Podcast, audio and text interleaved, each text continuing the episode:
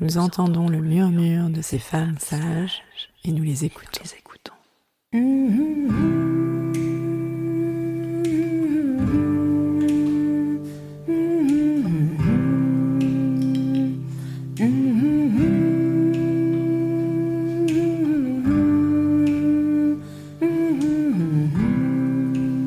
Elles sont gynécologues, sages-femmes, ostéopathes, psychologues, historiennes, toutes œuvrent à leur façon en faveur d'une prise en charge globale de la santé des femmes. Ce sont des femmes sages, car de par leurs expériences, leurs histoires de vie, elles ont quelque chose à transmettre. Elles ouvrent notre champ des possibles. À nous, femmes, patientes, thérapeutes, elles montrent le chemin vers une autre réalité. Elles prouvent par leur pratique quotidienne qu'une autre santé est possible.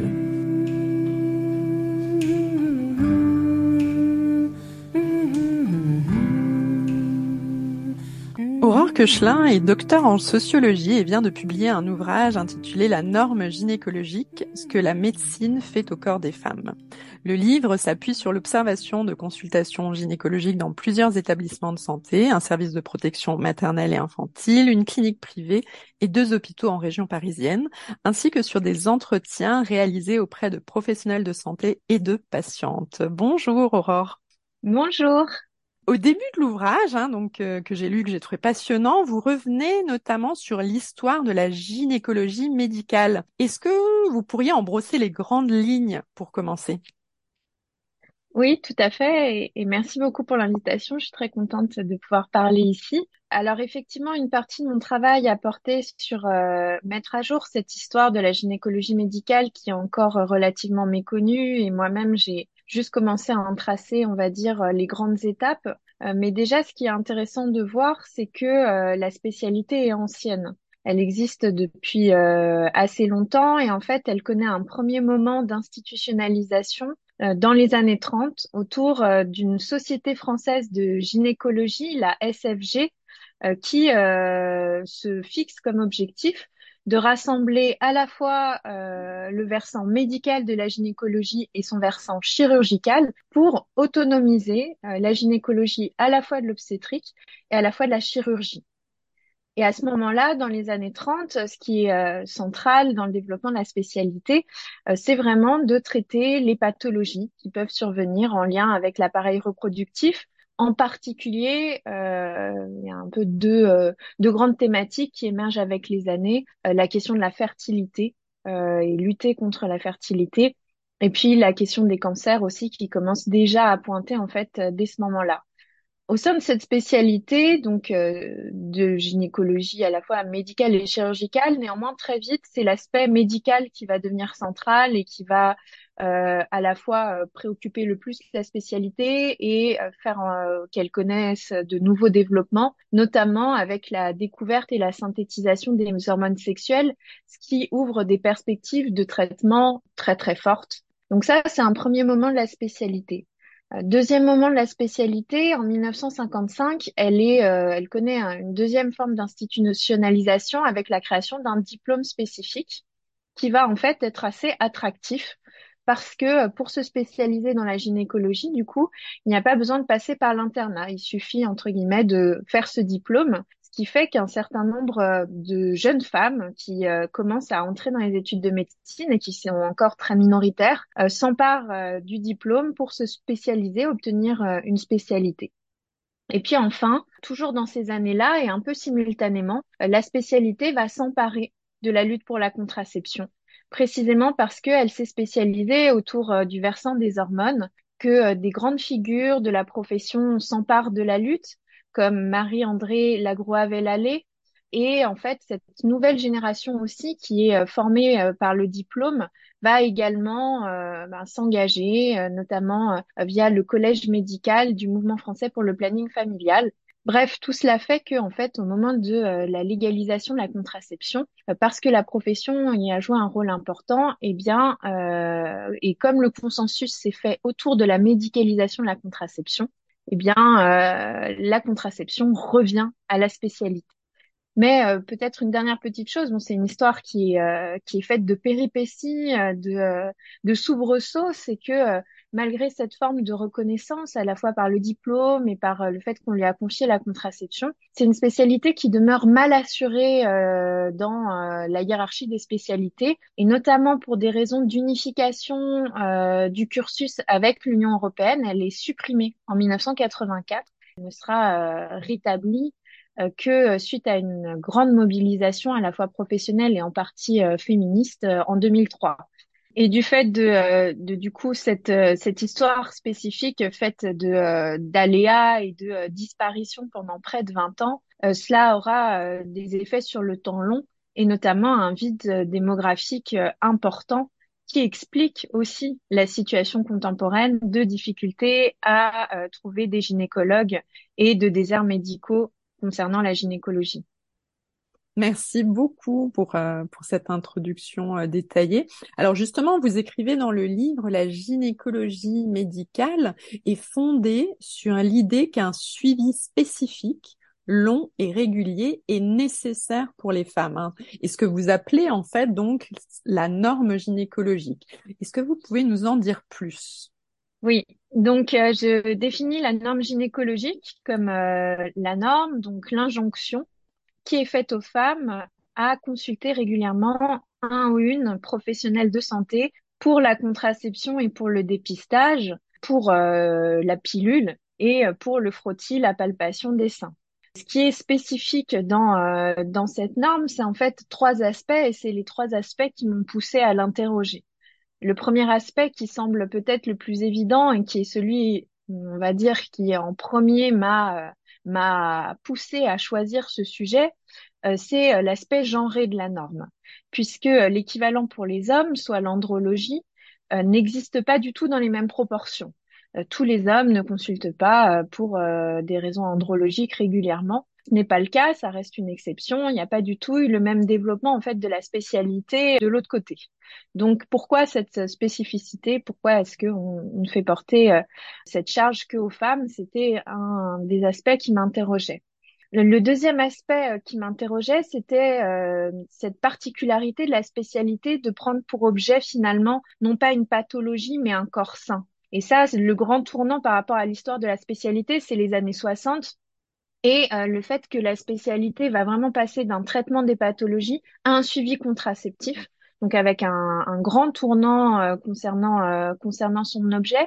Et c'est vraiment à ce moment-là que naît précisément la norme gynécologique, puisqu'il va moins s'agir de guérir des pathologies. On va du coup pas consulter en raison des pathologies, mais vraiment de suivre la prise contraceptive. Et du coup, euh, eh bien, les patientes vont être des patientes qui, euh, qui se portent bien, qui ne sont pas malades, euh, et que la médecine suit pour d'autres raisons finalement que, euh, que la santé. Et ça, c'est renforcé par un volet préventif qui s'adjoint au volet contraceptif, Là encore, euh, ça naît dans les années 60, précisément parce qu'on manque de recul quant aux effets de la contraception.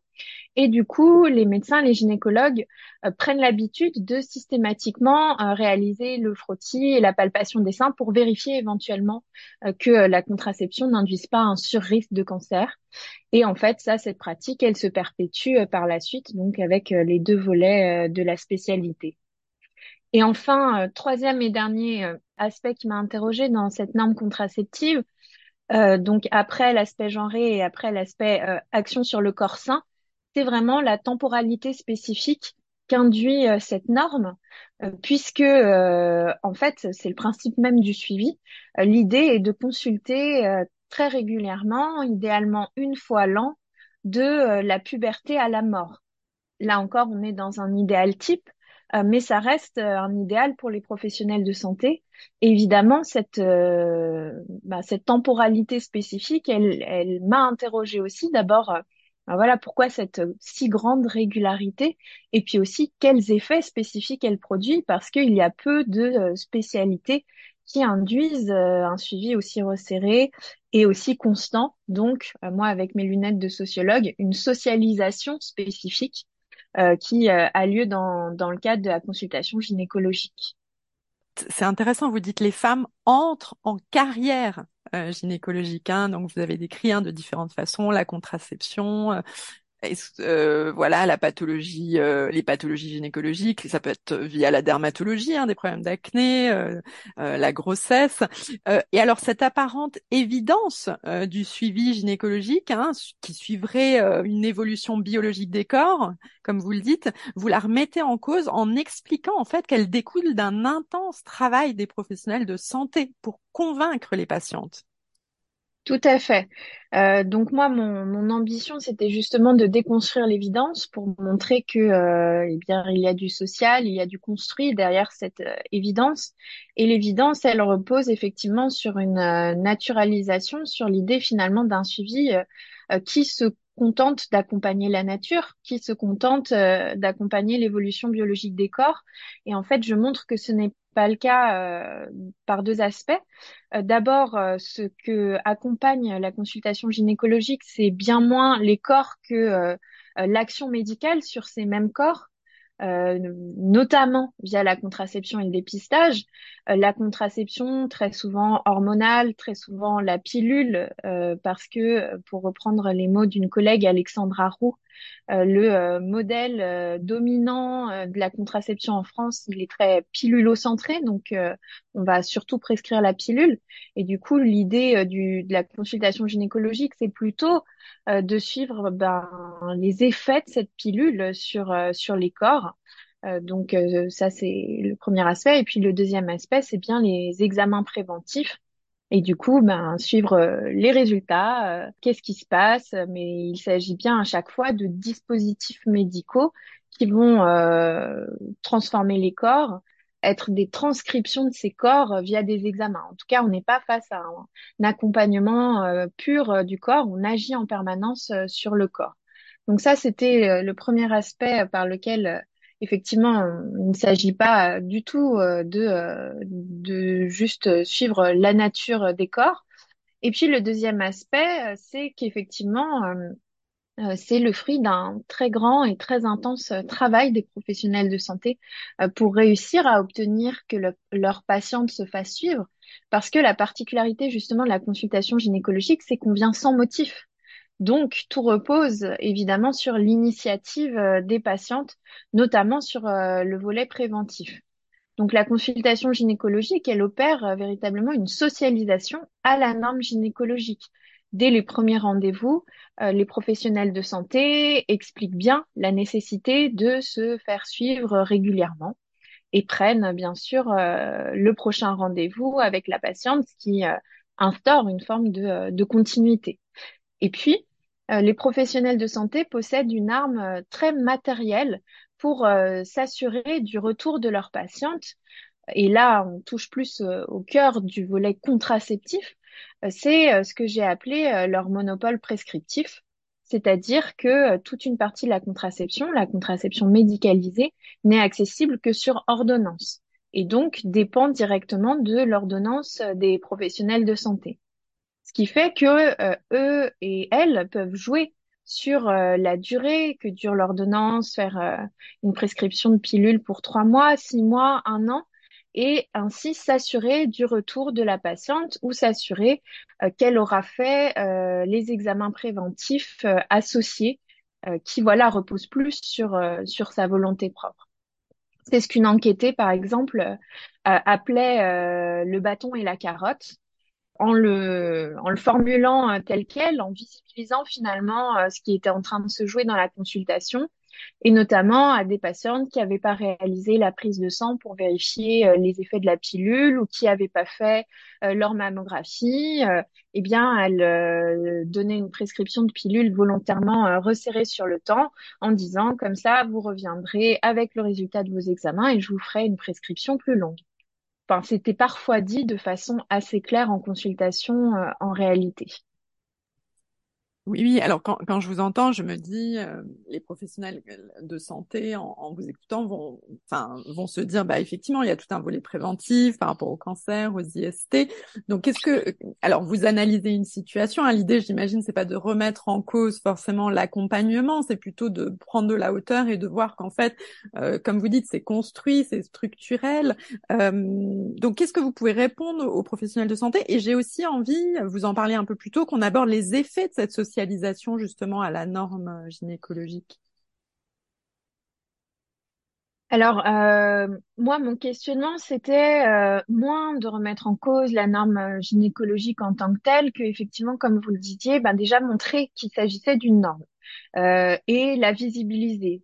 car à mon avis, ce qui est plus discutable, c'est son invisibilisation plus que son existence. Donc, c'était ça ma motivation.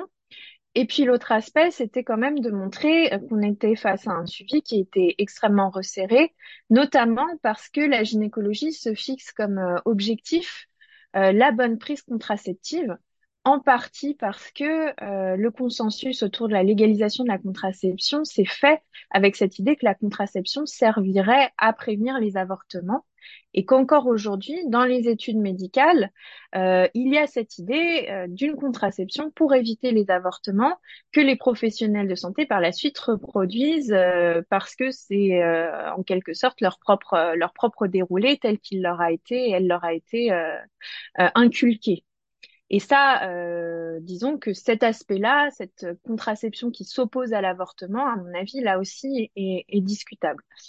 Euh, sur la question plus précise des effets, et notamment des effets euh, liés, euh, liés aux examens préventifs. Euh, alors là, encore une fois, je redis les précautions d'usage, mais c'est quand même important de le dire. Évidemment, c'est une bonne chose de d'effectuer les examens de dépistage et de prévention. ça sauve des vies, ça me semble être une évidence, mais c'est toujours bon quand même de, de le rappeler moi, ce que j'ai, ce que j'ai montré dans, dans mon travail, c'était pas tellement la question de est-ce que c'est bien ou est-ce que c'est mal, mais des effets peut-être profonds et non anticipés euh, par les professionnels de santé euh, de euh, soumettre les patientes à des examens constants. Alors, j'ai pas forcément la solution de, du coup, comment est-ce qu'il faudrait faire, mais juste pour justement en aviser les professionnels de santé et qu'ils et elles en aient conscience. Parfois, d'ailleurs, ils et elles le savent bien. Euh, que c'est euh, que c'est une difficulté. Mais ce que j'ai vu en observation, ce que j'ai entendu aussi en entretien, euh, c'était une intense angoisse finalement très souvent de la part des patientes liée à la réalisation d'examens gynécologiques pourtant très très banal dans euh, la consultation gynécologique. Un frottis, euh, une imagerie des ovaires, euh, une mammographie ou une palpation des seins peuvent ben, provoquer une intense angoisse et parfois des manifestations extrêmement fortes de cette angoisse. Ça, ça a été notamment le cas en observation où j'ai pu voir par exemple une patiente qui manifestait sa peur de ne plus avoir d'ovaires parce que euh, la médecin ne parvenait pas à aller voir à l'imagerie. Alors, euh, il y avait tout un contexte qui expliquait la manifestation de cette peur très intense qui peut nous paraître irrationnelle. Mais moi, mon parti pris, ça a été euh, de prendre au sérieux cette apparente irrationalité, et je mets des gros guillemets, de prendre au sérieux ces manifestations de l'angoisse et de les lire comme des formes de symptômes, finalement, d'une position contradictoire des patientes dans la consultation gynécologique, où à la fois on leur demande euh, de prendre soin de leur corps, d'être extrêmement responsables vis-à-vis de leur corps, de consulter régulièrement, d'effectuer les examens. Euh, on leur demande aussi euh, d'être des sortes de sentinelles de leur corps qui vérifient ces symptômes, qui voilà sont capables en fait d'alerter et d'être alertés très rapidement si quelque chose ne va pas bien ou sort de l'ordinaire mais dans le même temps, euh, sans leur donner à la fois les connaissances nécessaires pour vraiment discriminer entre euh, les situations et euh, sans leur donner un espace finalement de réappropriation des techniques où en permanence elles sont dans la délégation vis-à-vis des médecins.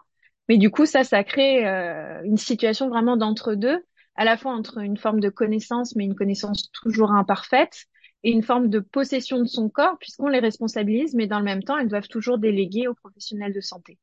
Et ça, cette entre-deux crée des situations de tension qui, pour moi, se manifestent justement euh, au moment de l'expression de l'angoisse ou de l'apparente irrationalité.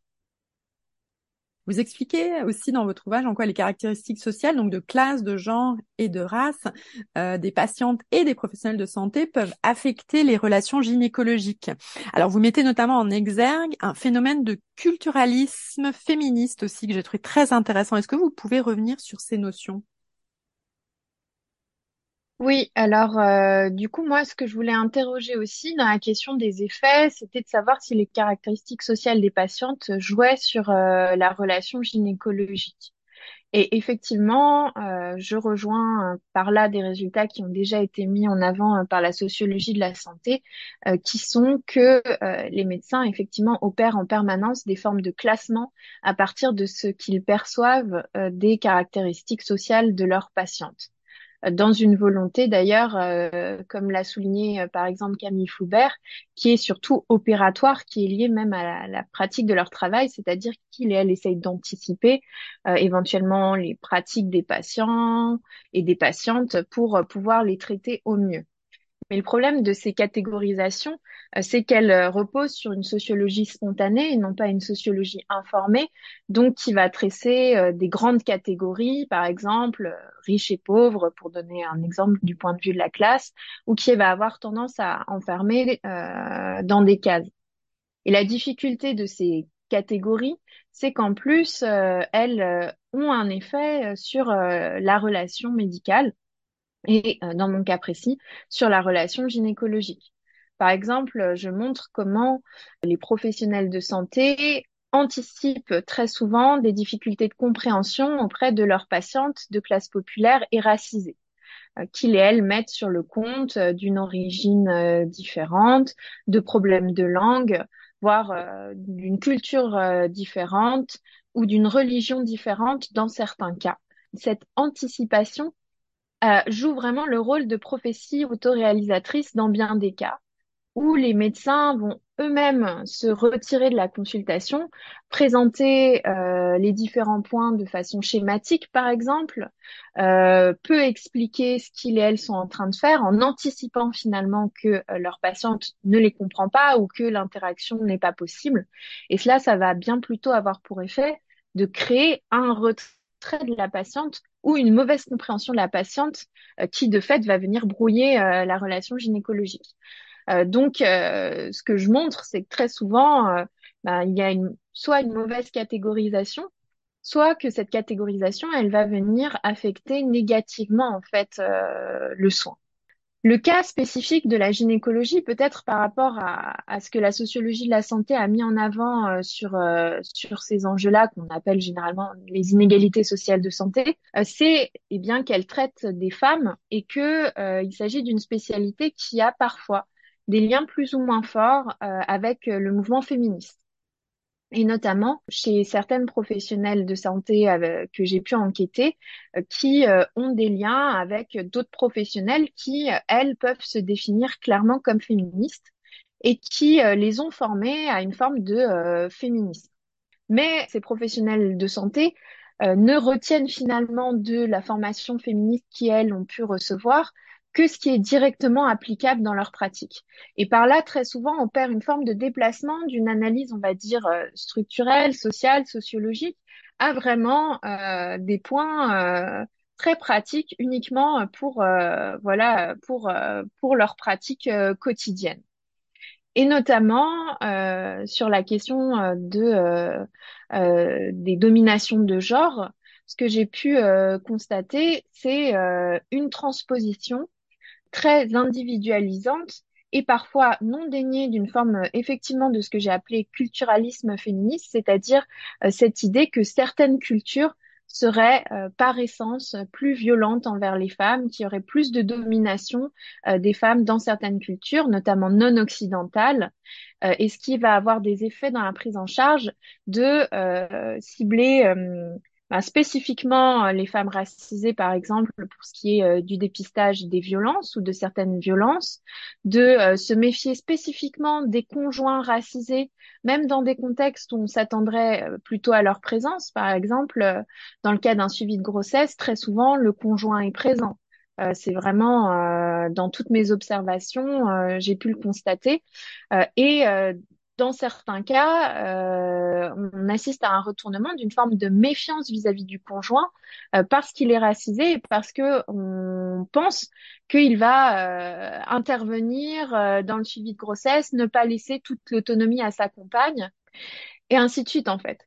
Euh, ces, on va dire, euh, micro-comportements, euh, pour moi, euh, peuvent euh, s'interpréter comme une forme de, euh, de culturalisme féministe qui va s'appliquer différemment en fait.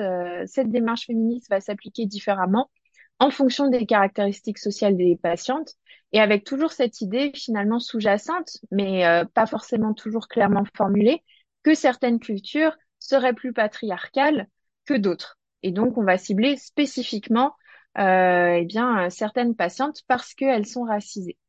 Alors justement, vous, parlez de, violence, vous soulignez hein, euh, que euh, justement dans l'enquête, vous avez observé des, des situations aussi d'émergence, alors euh, de violence gynécologique, hein, notamment un épisode très touchant que vous racontez dans le livre. Donc, donc là, c'est de l'autre côté des violences, c'est-à-dire des violences qui viendraient des soignants, soignantes, qui sont pas forcément toujours interprétées comme telles de, de la part des soignants, mais soignantes, mais aussi de la part des patientes.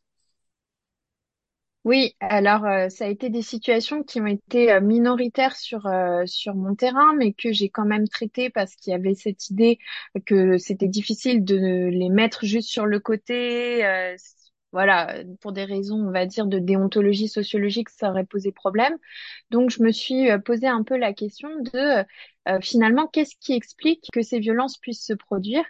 Et effectivement, j'ai mis en avant trois facteurs euh, centraux qui en fait euh, invisibilisent les violences. Effectivement, euh, le premier, c'est que la consultation gynécologique constitue une forme de socialisation à la douleur parce que certains examens gynécologiques, certains gestes gynécologiques peuvent provoquer de la douleur et que du coup, il faut quand même, pour les professionnels de santé, réussir à, à travailler malgré euh, le fait que euh, il et elles peuvent créer de la douleur, par exemple euh, au moment de la pose du spéculum, la réalisation du frottis, euh, la pose d'un implant. Alors je dis pas que ça provoque systématiquement de la douleur, mais ça peut en provoquer. Et en entretien, les patientes insistent énormément justement sur la douceur des praticiens et des praticiennes. Mais toujours est-il que il s'agit d'un espace où la douleur euh, existe et où, du coup, pour pouvoir travailler, les professionnels de santé vont avoir tendance à la minimiser. Or, pour moi, la douleur, euh, c'est un symptôme potentiel que quelque chose ne se passe pas bien. Mais de fait, comme euh, cette douleur, elle fait partie du quotidien de la consultation gynécologique, elle est rendue invisible et pour les professionnels de santé et pour les patientes.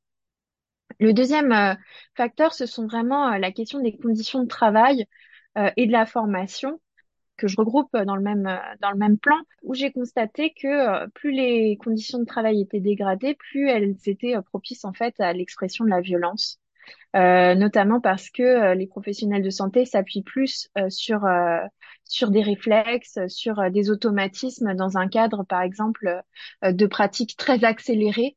Et ils et elles, dans ce cadre-là, peuvent plus ben, recourir à une analyse fine de la situation et cela ça peut, euh, cela peut créer des violences, plus le fait euh, qu'ils elles ne sont pas euh, formés à poser systématiquement la question du consentement aux examens, ce qui fait là encore qu'il y a un aspect de, de déchiffrement personnel de, du non-consentement corporel qui est différencié à la fois en fonction des individus, à la fois en fonction de leur expérience. Là encore, ça pose, ça pose question.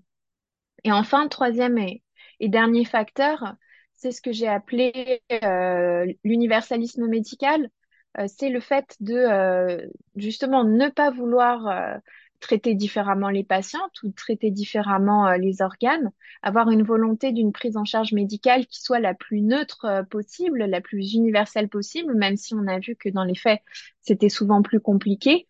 mais ça, cette, cette vision-là, ça pousse peu les professionnels de santé à se dire que travailler sur des organes euh, dans le cas de la gynécologie qui sont construits socialement comme différents des autres organes et qui ont un vécu propre potentiel euh, de violence, eh bien, ce n'est pas possible en fait. Et qu'il faudrait au contraire euh, traiter ces organes spécifiquement, non pas parce qu'ils sont spécifiques en soi, mais parce qu'ils sont construits socialement comme spécifiques. Et en entretien, les, les patientes mettent bien en avant cette, euh, cette question que pour elle, euh, la consultation gynécologique ne peut jamais euh, être totalement séparée d'enjeux de genre et de sexualité et que du coup, il y a une spécificité qui demeure dans la consultation gynécologique et qu'il faut en tenir compte. Et alors, par rapport à tout ce que vous venez de nous dire, il y a une dernière partie justement qui est, qui est dédiée aux espaces de, de résistance des patientes, parce qu'il y en a. Oui, eh bien, tout à fait, puisque euh, là, c'est une nouvelle fois lié aux spécificités de la consultation gynécologique. Comme je l'ai dit, elle opère une socialisation euh, continue, euh, notamment en raisonnements médicaux, ce qui permet aux patientes de se les approprier, éventuellement pour justifier leur choix contraceptif. Et notamment sur mon terrain, ce qui a été euh, majeur, euh, c'est que euh, suite à la crise des pilules de troisième et quatrième génération à l'hiver 2012-2013, il y a eu une remise en question assez forte des hormones par les patientes. Mais de façon marquante, et ce que j'ai essayé de montrer dans le livre, c'est que pour justifier leur arrêt de la prise d'hormones, elles mettent en avant des arguments médicaux donc en anticipant en fait euh, vraiment le raisonnement médical et en montrant que la balance euh, entre euh, les avantages et les inconvénients n'est plus positive. Donc vraiment dans une dans un vrai déploiement d'une rationalité toute toute médicale en fait. Autre spécificité de la consultation gynécologique, c'est qu'elle peut être prise en charge par différents professionnels de santé. Euh, à la fois les gynécologues, euh, les obstétriciens obstétriciennes, les sages-femmes et les médecins généralistes. Donc une autre possibilité qui s'offre aux patientes, c'est en fait de jongler entre les différents professionnels de santé, là encore notamment pour obtenir euh, une contraception qu'elles désirent. J'ai notamment vu en observation des patientes qui s'étaient procurées des prescriptions d'une autre pilule que celle de leur gynécologue parce que leur gynécologue n'avait pas voulu la leur prescrire elles étaient probablement passées par leur médecin généraliste euh, pour cela. En entretien aussi, ça ressortait. Donc euh, voilà, un jeu entre les différents professionnels de santé pour obtenir euh, ce qu'elles veulent. Et puis, dernier, dernière remise en question qui existe à l'heure actuelle, c'est le développement d'un savoir et de pratiques spécifiques sur la gynécologie, ce que j'ai pu interroger à travers des praticiennes de l'autogynécologie qui se réapproprient des savoirs spécifiques sur la gynécologie euh, mais qui euh, ne sortent pas pour autant euh, totalement de la carrière gynécologique, mais plutôt ont un usage mixte à la fois de l'autogynécologie et de la gynécologie officielle, mais qui, là encore, déploient des jeux de réappropriation, notamment en se tournant davantage vers la médecine générale ou les sages-femmes, en euh, essayant de sortir d'un suivi sans motif et régulier pour consulter uniquement en lien avec euh, une demande précise, ou éventuellement euh, pour l'une d'entre elles en refusant de voir systématiquement le ou la même professionnelle de santé pour éviter de créer une forme de lien et en ayant en fait un usage très, on va dire, de service vis à -vis de la médecine. Merci beaucoup. Et alors pour conclure, euh, qu'est-ce que vous proposeriez euh, comme piste de, réflexion justement? C'était effectivement le sens de, la conclusion de mon livre, c'était de ne pas en rester uniquement au constat, mais d'essayer de proposer quelques pistes. Euh, moi, le premier aspect, c'est vraiment de redonner une place aux patientes notamment en leur donnant accès aux connaissances et aux techniques gynécologiques. Moi, ce que je propose, c'est par exemple une formation à la médecine dès le lycée euh, qui, euh, de toute façon, serait bénéfique pour le suivi gynécologique et au-delà, tout ce qui est de la médecine préventive parce que c'est indispensable pour avoir une prévention euh, qui fonctionne. De la même façon, je parle d'ouverture des techniques. Je pense que l'accès aux hormones et à la contraception devrait être simplifié. Remettre les patientes au centre, c'est aussi euh, poser systématiquement la question du consentement aux actes qui leur sont proposés, ce qui évitera euh, des mécompréhensions, ce qui évitera des situations de violence en posant clairement et euh, systématiquement la question. Mais évidemment, en fait, une meilleure médecine, une meilleure gynécologie, c'est aussi une meilleure médecine, une meilleure gynécologie pour les professionnels de santé et donc ça, ça implique pour moi euh, à la fois euh, une meilleure formation sur la question de la sociologie, de la psychologie, un du coup plus grand échange entre sociologie et médecine, Et enfin, bien sûr, un meilleur financement de notre système de santé euh, qui euh, de fait euh, est catastrophique à l'heure actuelle, on l'a vu avec le Covid, et qui joue énormément à la fois sur les conditions de prise en charge pour les patients, mais bien sûr sur les pratiques des professionnels de santé. Des bonnes conditions de travail, c'est une bonne prise en charge de l'autre côté pour les patientes. Les Femmes Sages est un podcast de Géraldine Grenet, réalisé par Mathieu Sisviller sur une musique originale de Noufissa Kabou et Emmanuel Simula. Retrouvez-nous chaque mois pour un nouvel épisode et d'ici là, prenez soin de vous.